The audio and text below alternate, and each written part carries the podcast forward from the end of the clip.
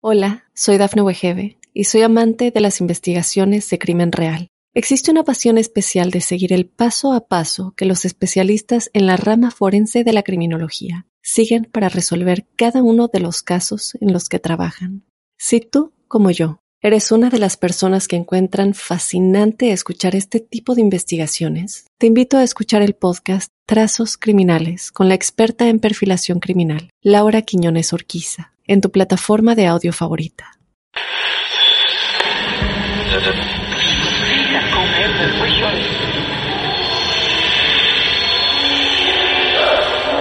Esa casa está maldita. Hay alguien sentado en mi cama. Algo paranormal estaba pasando. El diablo estaba en mi cuerpo, estaba en mi cuerpo.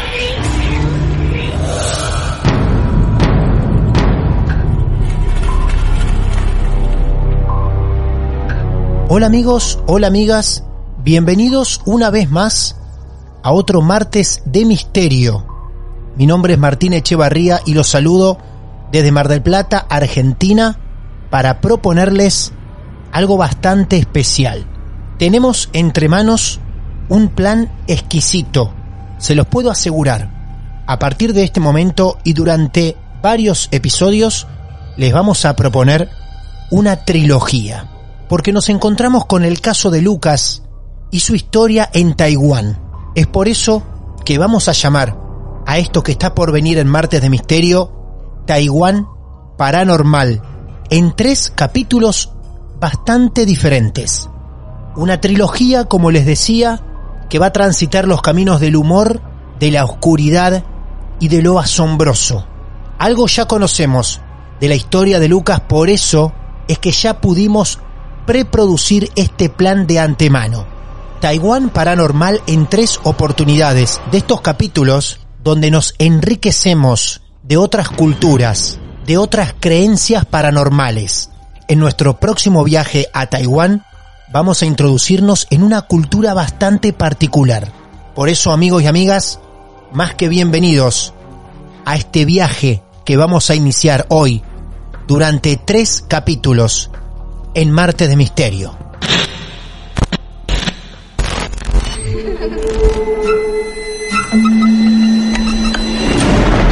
Los seres vacíos nos observan. Hasta hoy se registran muchos reportes de actividad paranormal en él. Veo cosas que no puedo explicar. Hay alguien sentado en esa silla. Está aquí. El misterio está fundamentado en el silencio. Pero ya es hora de hablarlo entre todos. Esto es... Hay alguien en la casa. Martes de Misterio. Es divertido asustarse a veces, ¿no?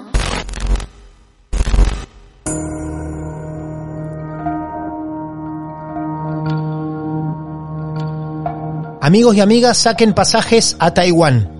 Desde donde quiera que se encuentren. Allá vamos. El protagonista ya nos está esperando. Lucas, querido amigo, bienvenido a los martes de misterio. ¿Cómo te va, Lucas?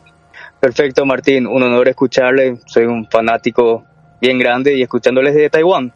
Así es, es la primera vez que estamos llamando a Taiwán para encontrarnos con una historia real. Lucas es latino, lógico, se darán cuenta, pero escúchame, ¿a qué lugar de Taiwán estamos llamando? Ahora mismo están llamando a Kaohsiung, pero lo que, lo que pasó en la historia es en la ciudad de Ilan, Ilan. en el norte de Taiwán. Bien. ¿Cuántos años tenés, Lucas?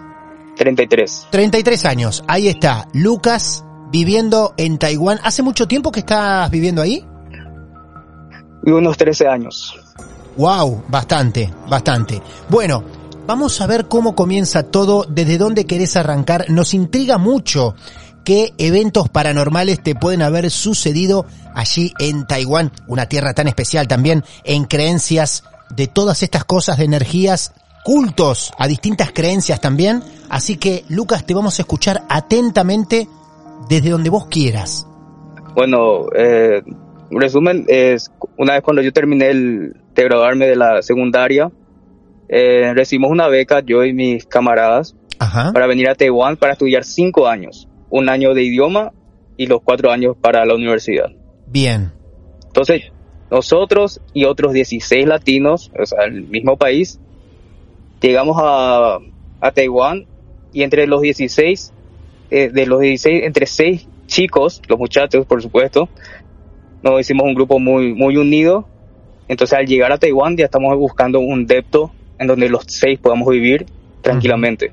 Claro, bien, perfecto. Para no estar tan solos, ¿no? Y poder enfrentar estos nuevos desafíos. Exacto. Entonces llegamos a Taiwán y obviamente la primera semana nos quedamos en los dormitorios de las universidades, cosa que fue totalmente incómodo. Entonces las camas son hileras de madera y el colchón es como una alfombra, no más de dos centímetros de espesor. Oh. Y está ubicado en las montañas y está a cinco kilómetros de la ciudad, en donde, eh, y lógicamente el centro de idiomas también está ubicado en, en el centro de la ciudad. Entonces, todos los días teníamos que tomar un bus y la montaña bajar e irnos al centro de estudios. Totalmente incómodo, totalmente, Claro, como le dicen aquí, pufampien. claro. Entonces, eh, con la ayuda de otro latino, que ya está varios años, nos ayuda a buscar departamentos. Entonces concordamos una semana más tarde a visitar estos tres departamentos que consiguió.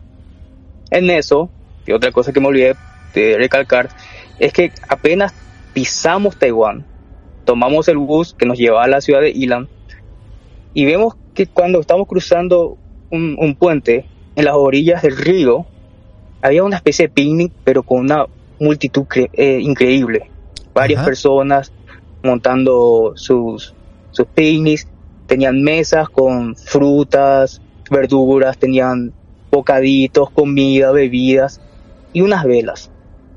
Entonces, en, así en forma simpática, en chiste decimos, ah, pa- parece que es el Día de los Muertos aquí o algo por el estilo.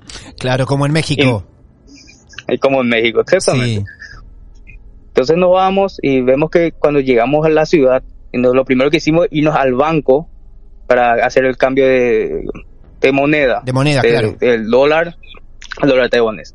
Y vemos que en la entrada del banco había unas flores y también había un altar, una mesa con frutas, verduras y unos inciensos de color rojo.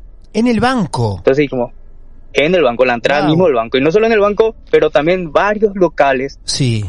habían est- est- este, este altar. No nos pareció totalmente sorpresivo, interesante, pero no preguntamos mucho porque en esa ciudad, como está alejada de la capital de Taipei, esta es una zona más rural, digámosle, Ujú. entonces no todo el mundo habla inglés. Entonces para evitarnos problemas, nos vamos al banco, cambiamos la plata y ya nos mudamos al, al, al dormitorio, por así decirlo. Bueno, de vuelta en la búsqueda de los departamentos, no- nos lleva a nuestro amigo y vimos los tres departamentos. El primero era un departamento muy lindo, seis habitaciones, está en el piso 10, había ascensor, pero no tenía muebles, no tenía televisión internet y el costo era de 500 dólares mensuales. ¿Eso allí en Taiwán es caro? ¿En alquiler? Es caro, Es caro. Ajá. es caro. E- Bien. ese costo es caro para una habitación así. Bien. El segundo apartamento era un solo corredor con seis habitaciones individuales y cada habitación era de un 5 por 5 metros, para, para darte una idea. Wow. Y en el medio, así como en Argentina creo que tienen los pat- el patio interior en los edificios, Sí. bueno, el patio interior, en lugar de patio interior, es la cocina, la sala de estar y eso era compartido por todos los residentes de ese mismo piso. Ajá. Y algunas habitaciones ya estaban ocupadas, entonces obviamente los seis no íbamos a poder estar viviendo en la misma vecindad, digámosle. Y el costo era de unos 150 dólares por habitación nomás. Entonces, no, gracias, next. Y ya nosotros de Rota dijimos, bueno, vamos, pa- parece que vamos a quedarnos viviendo, vivir en la montaña todo el, todo el semestre. Ujú. Entonces vamos a la tercera de la vencida, vamos al departamento, bien cerca del centro de estudio, a cinco minutos pedaleando en bici, cuarto piso, apartamento amplio, sala, cocina, refrigerador, refrigerador, cama, internet, tenía cinco habitaciones y una suite bien grande, entonces los seis podemos dormir tranquilamente ahí. Y las paredes eran frescas, paredes, paredes de yeso, pero lo malo era que se escuchaba casi todo lo que hacía el, El compañero vecino. al lado.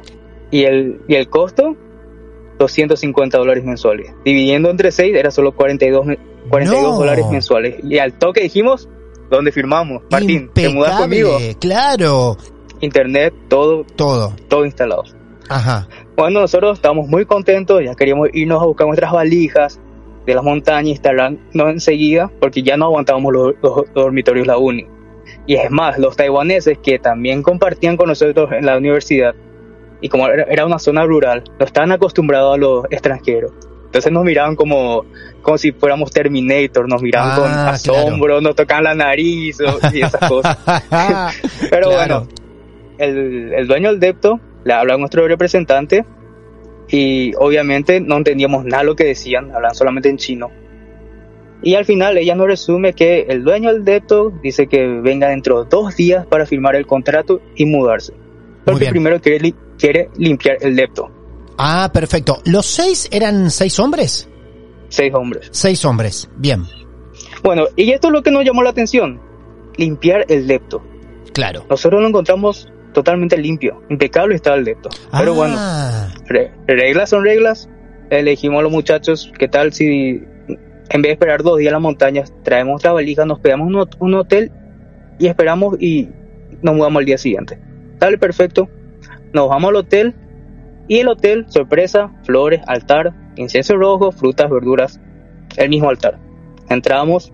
Entonces le- uno de los muchachos nos propone, bueno, nos quedamos cada dos días, pero ¿qué tal si al menos llevamos nuestras valijas primero al depto un día antes que nos permitan, por supuesto? Pero era solamente para dejar las valijas. Entonces llegamos al depto, olemos un olor a incenso, abrimos la puerta y no se, no se encontraba nadie, estaba todo abierto. Tenía las valijas que su- cargamos hasta el cuarto piso, dejamos en, la sala y empezamos a llamar, hola, hay alguien, hello, pero no contestaba nadie. Entonces le digo a los muchachos, bueno, ¿quién tiene sed? ¿Quién tiene hambre? Acá hay un altar.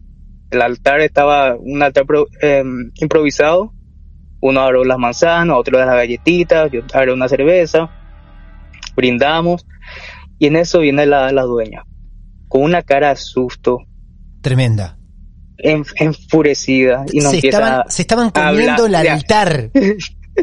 Exactamente, teníamos No. hambre, el latino, eh, entonces bien desubicado, pedimos perdón y esas cosas, pero no entendía nada, pero intentamos usar señas, dibujos para decirle que no nos mudamos aún, solamente dejamos las valijas y, y nos retiramos. La, la, la chica, la dueña seguía retándonos en chino, nosotros, perdón, sorry, sorry, sorry, y nos largamos. Ahora, escúchame, te hago una consulta. Ustedes llegan al lugar, dejan las valijas, todavía no se iban a mudar, pero empezaron a llevar las cosas en esta especie de mudanza. ¿Ustedes se dieron cuenta en ese momento que era un altar o pensaron que era un agasajo hacia ustedes? ¿O que bien era un altar pero no pasaba nada si, si, si comían algo de allí? la primera reacción, como vimos en el banco, vimos la- en, en el hotel, vimos en varios lugar- en lugares, y entonces era algo como positivo, y pensamos, bueno, capaz es una fiesta, es por eso que todo el mundo también está haciendo este picnic, entonces para Ah, no sé, bien. buena energía o algo por el estilo. claro. bien, perfecto. Porque vos si tenés un hotel, si tenés un hotel no vas a poner en la entrada algo que espanta a los turistas, por supuesto. Por supuesto, para por un supuesto. agasajo. Entonces eso es lo que pe- pensamos nosotros. Bien, clarísimo. Bueno, llegamos al hotel, apenas llegamos al hotel, nos llama el representante y nos dice todo alterado, ¿qué es lo que hicimos? La, la dueña le, le llamó, estaba enfurecida, ¿qué tocaron? Y le dijimos, y tocamos el altar. y el, el compatriota nos dice, no, no tienen que hacer eso. Si bien es algo, un agasajo, pero es para transmitir buena energía, para que entre el buen yin en los apartamentos, sobre todo en este mes de mudanza.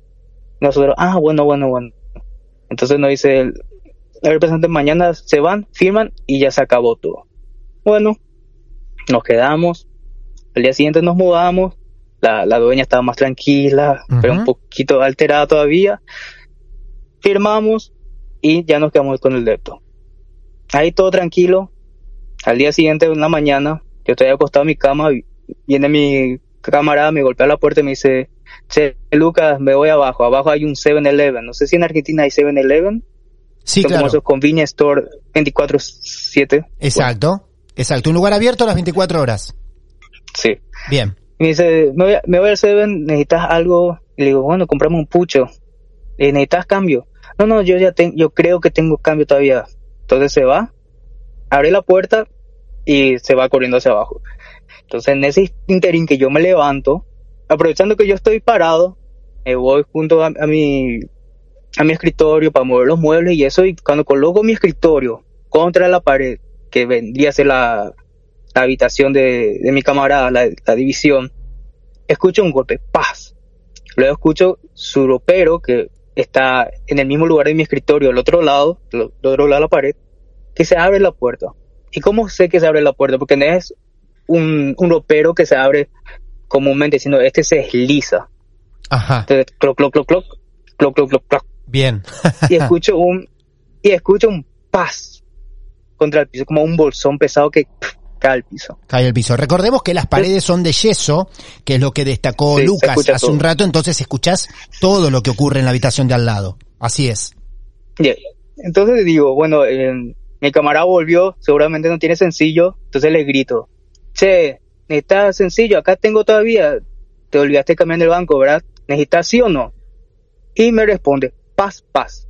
Bueno, me voy a mi bolsón, agarro el, el sencillo, salgo a mi habitación y cuando entro en la habitación de mi camarada, no había nadie, No había el nadie. abierto, el bolsón, y se abre la puerta de la entrada, es mi camarada. Claro, Yo ahí me descoloco mentalmente. claro. Y le digo, ¿qué, qué haces? Y él me dice, ¿qué vos haces? ¿No, ¿No querés cambio? Sí, justamente me olvidé del cambio. ¿Y vos qué haces en mi habitación? Y yo pensé que vos viniste. No, yo ahora vengo. En ese entonces, em, para resumir lo, lo que aconteció ahí es, yo le estoy tomando el pelo y él me está tomando el pelo al mismo tiempo. claro. Entonces yo le digo, pero en tu bolsón estaba en el piso. Y me dice, la verdad no me acuerdo si, si el bolsón está en el piso o no. Bueno, entonces quedó así. Quedó aunque yo le estoy tomando el pelo y él me está tomando el pelo a mí. Bueno, el segundo caso, la noche siguiente decidimos irnos a jugar bowling. Yo nunca jugué bowling en mi, en mi vida, y varios nosotros tampoco. Entonces los muchachos, uno de los muchachos que era adicto a los juegos de computadora, prefirió quedarse un rato más de, de esto solo. Después de una hora, viene al lugar del bowling, todo con la cara enojada y nos dice, ¿ustedes no tienen su teléfono o qué? Y vemos nuestro teléfono y había como seis, siete llamadas perdidas de él. Wow. Y la verdad que nosotros ni miramos el teléfono, ¿qué querés? Estamos todos jugando bowling, primera vez que estamos Exacto. jugando bowling, todo, Claro. todo. Y nos cuenta que en un momento dado hubo una baja tensión en la casa y eso ocasionó que su compu se reiniciara, eso la hace enojar, entonces tuvo que dejar de jugar y como escuchó unos pasos fuera de su habitación, su habitación, para dar una idea, está el- la entrada, el comedor con la cocina, la, primer, eh, la primera habitación a la derecha es la mía, la segunda la de mi camarada, y viene un pasillo largo, y en el fondo está la, la habitación más grande, que es la de él. Él escucha que, hay, que alguien abre la puerta, y ve debajo de su puerta el, el reflejo de la luz del pasillo. Entonces él dice, bueno, eh, me voy a preparar, y justamente voy a irme con él porque yo no conozco bien el camino al bowling, seguramente nos vamos todos juntos. Hace eso, se cambia ropa, se prepara, abre la puerta de su habitación y el pasillo está totalmente oscuro. La única luz prendida Sí. es la luz de la cocina que estaba parpadeando.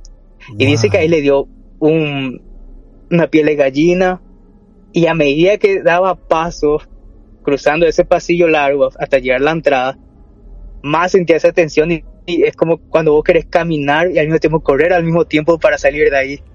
Ahí se empezaron Entonces, a dar cuenta por qué era tan barato ese departamento. De a poquito, ¿no? De a poquito. De a poquito, claro. lento, durísimo, pero llega el bowling y nos cuenta así, nosotros pensamos que era una joda, porque él ya había escuchado lo que me pasó a mí. Ah, claro. Entonces decíamos, bueno, entre, entre los dos muchachos estamos viendo, estamos viendo quién es más gallina o quién, quién es el más valiente. Y Sí, nos supuesto. tomamos el pelo entre todos nosotros. Porque también otros decían que escuchar la ladera abrirse, otros decían que la ventana se abría, que, otro- que las luces parpadeaban. Entonces cada uno contaba su versión y para nosotros era quién toma el pelo a quién. Eso, bien. Hasta que llegó la noche del ter- tercer caso. La tercera la vencida. Una noche, uno de los muchachos vino muy borracho, vomitó por toda la sala. Su vómito con comida asiática dejó un horrendo olor. Mm, Y por más que limpiamos, seguía el olor. Entonces me acuerdo del, del paquete de incenso que había usado la dueña. Entonces yo busco, porque me acuerdo que estaba debajo del, de la mesa del comedor.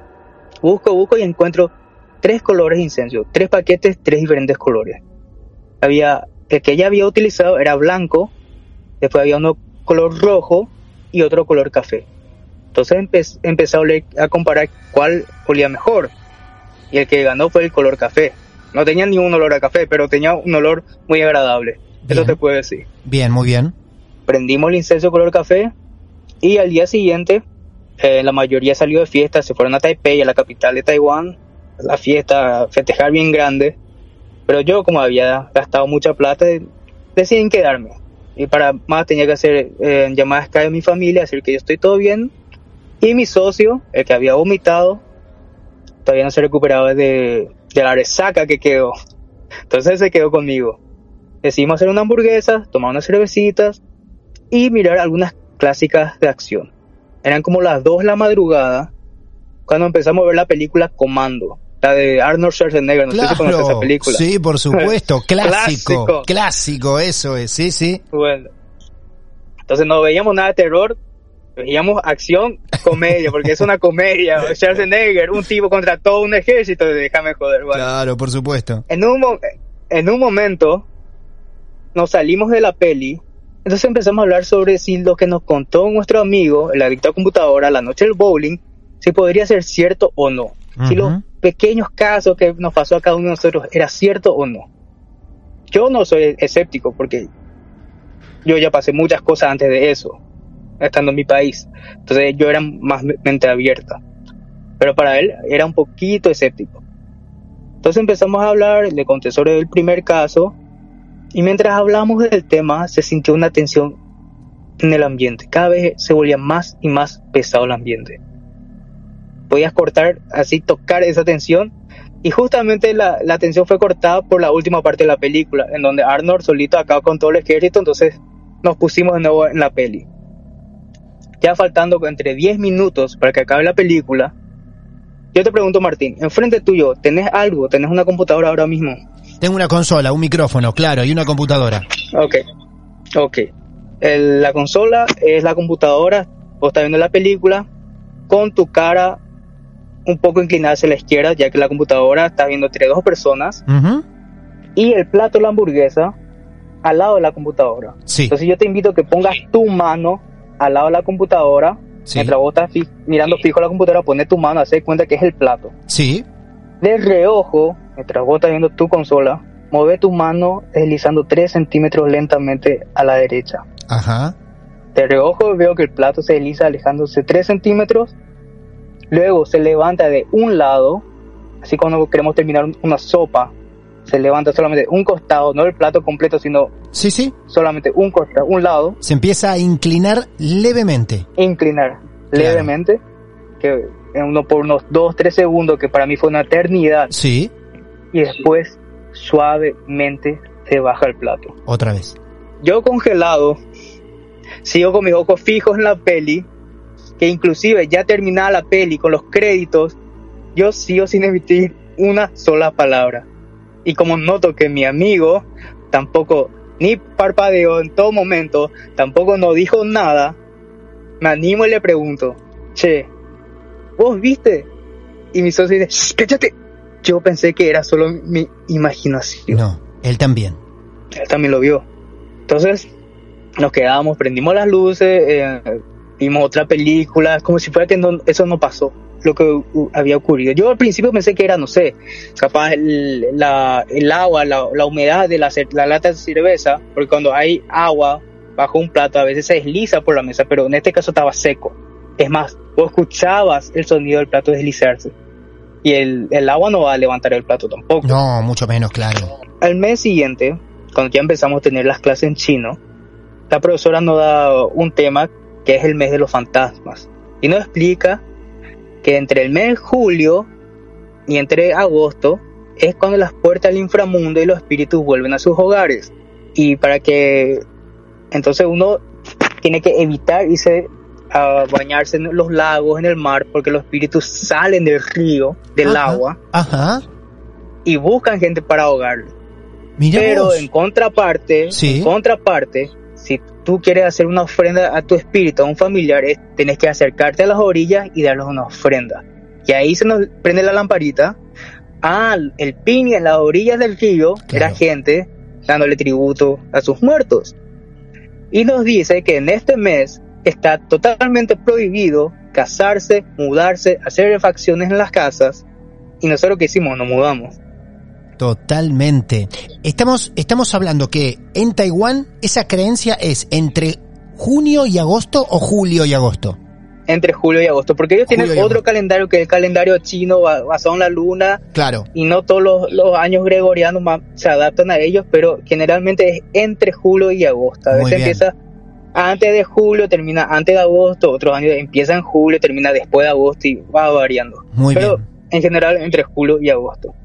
Y bueno, en ese interín vemos que por qué el lepto estaba tan barato. Y otra cosa que nos enseñó el profe es que el número 4 se pronuncia en chino S y el carácter, la palabra muerte, también se pronuncia S. Tiene el mismo sonido. Número 4 y la muerte, S. Y es por eso que los ascensores Sí. en los hospitales no vas a encontrar el número 4 de los ascensores. No vas a ver piso 4 en los hospitales. Y en algunas casas saltan del, del piso 3 ya al piso 5. Pero esta casa tenía un piso 4 y un departamento 4. Por eso era Y no, tan que- barato, era tan económico, Claro. barato, accesible el piso Sí. 4, vivir allí. Porque nadie lo debería querer alquilar. Entonces imagínate, una casa donde nadie quiere mudarse, nadie quiere el piso 4, nosotros estamos totalmente ahí, felices, pachochos, con algo sobrenatural. Ahí estaban los seis latinos. Mirá vos. Luego de que se enteran todo eso, ¿se quedan mucho tiempo más ahí? Sí, pero no solo eso. Y acá viene la revelación final. Estando en clases, le ya cuando terminan las clases, entre los seis nos am- amamos el valor y nos vamos junto a la profe y le preguntamos, profe, cuando nos mudamos a Taiwán vimos que en ese mes había muchos, en los, los bancos, hoteles, habían altares con incenso color rojo, que eso también es por, por los muertos. Y nos dicen, no, no, no, no, no.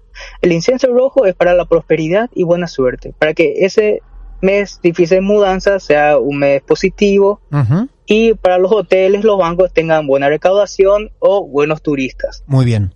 Pero eso sí, la ofrenda puedes consumir, no creo que pase nada mientras que no sea una ofrenda a los muertos. Ah, bueno, el rojo es para la buena suerte. El que teníamos en la casa no era rojo, era blanco. Ah, Entonces le decimos a la profe, ¿y si el incenso era blanco, profe? La profe se queda un poco boca abierta y dice, ¿en tu dedo había incenso blanco? Le digo, ¿sí?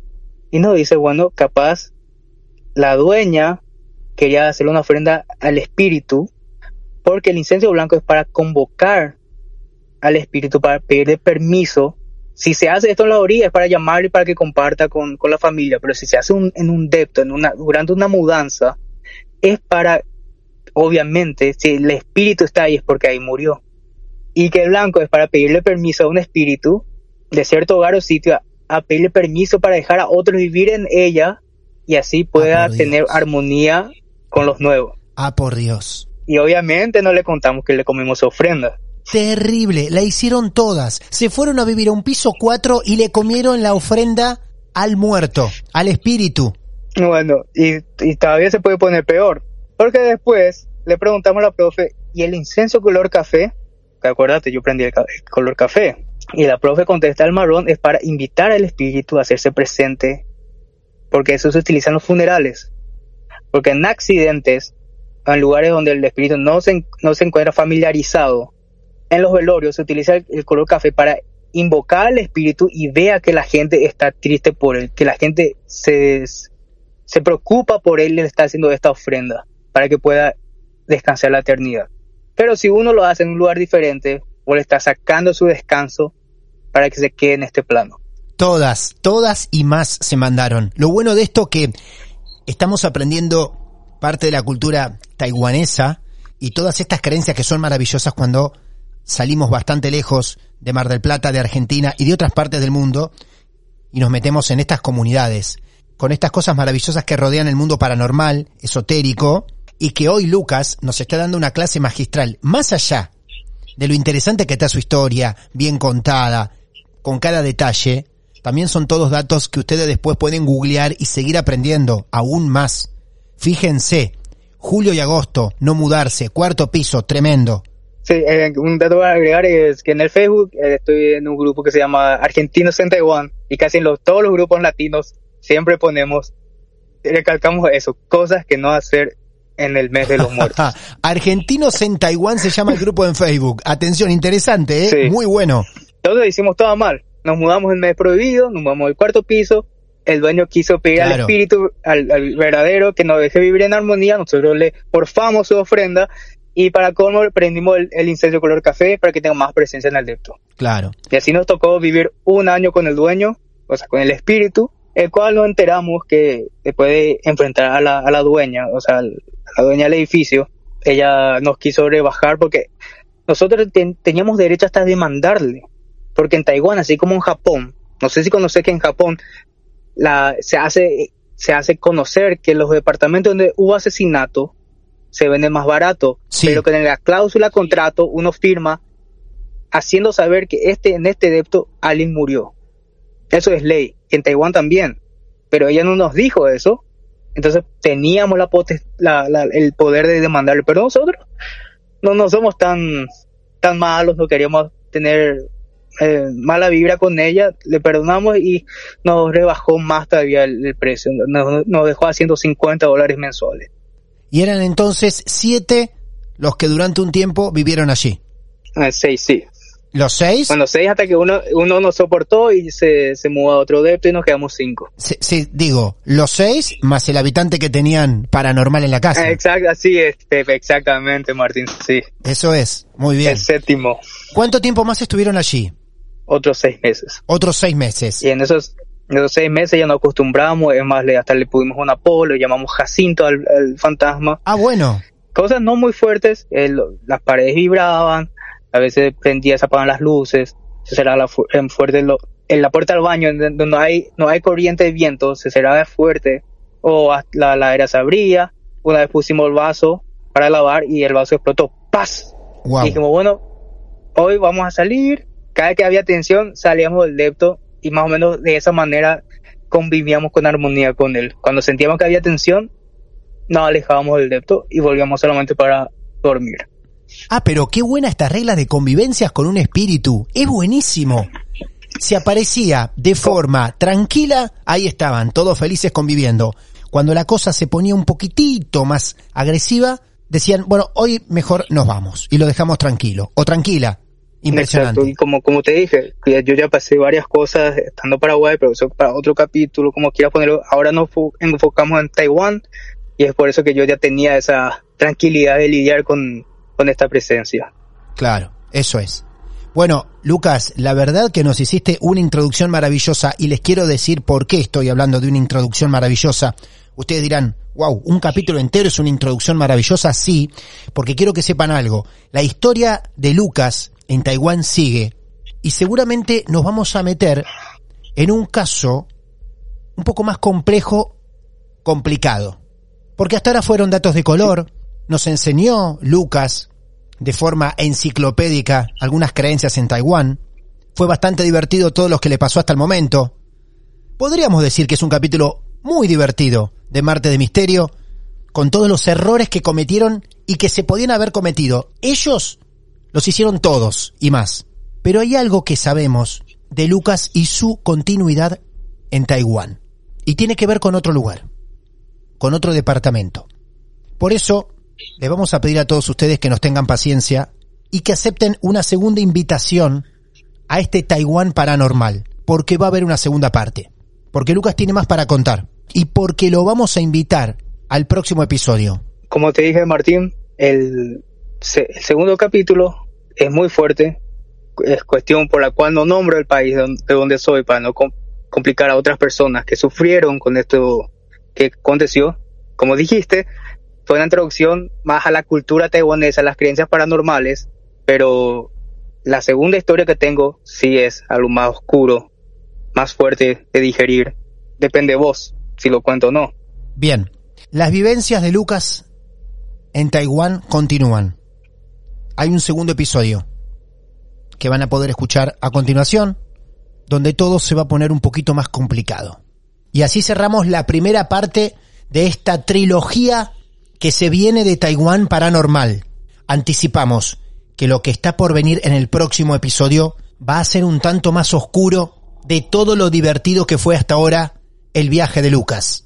Y como siempre les decimos, recuerden seguirnos en redes sociales. Martes de Misterio en diferentes plataformas. También tenemos nuestro canal oficial de YouTube, si por allí nos quieren escuchar. Y mi cuenta personal, arroba Martín de Radio. Ahí los espero también en Instagram. Ha sido un placer como siempre. El próximo episodio, el destino es el mismo, el protagonista también, y la historia muy diferente. Hasta la próxima.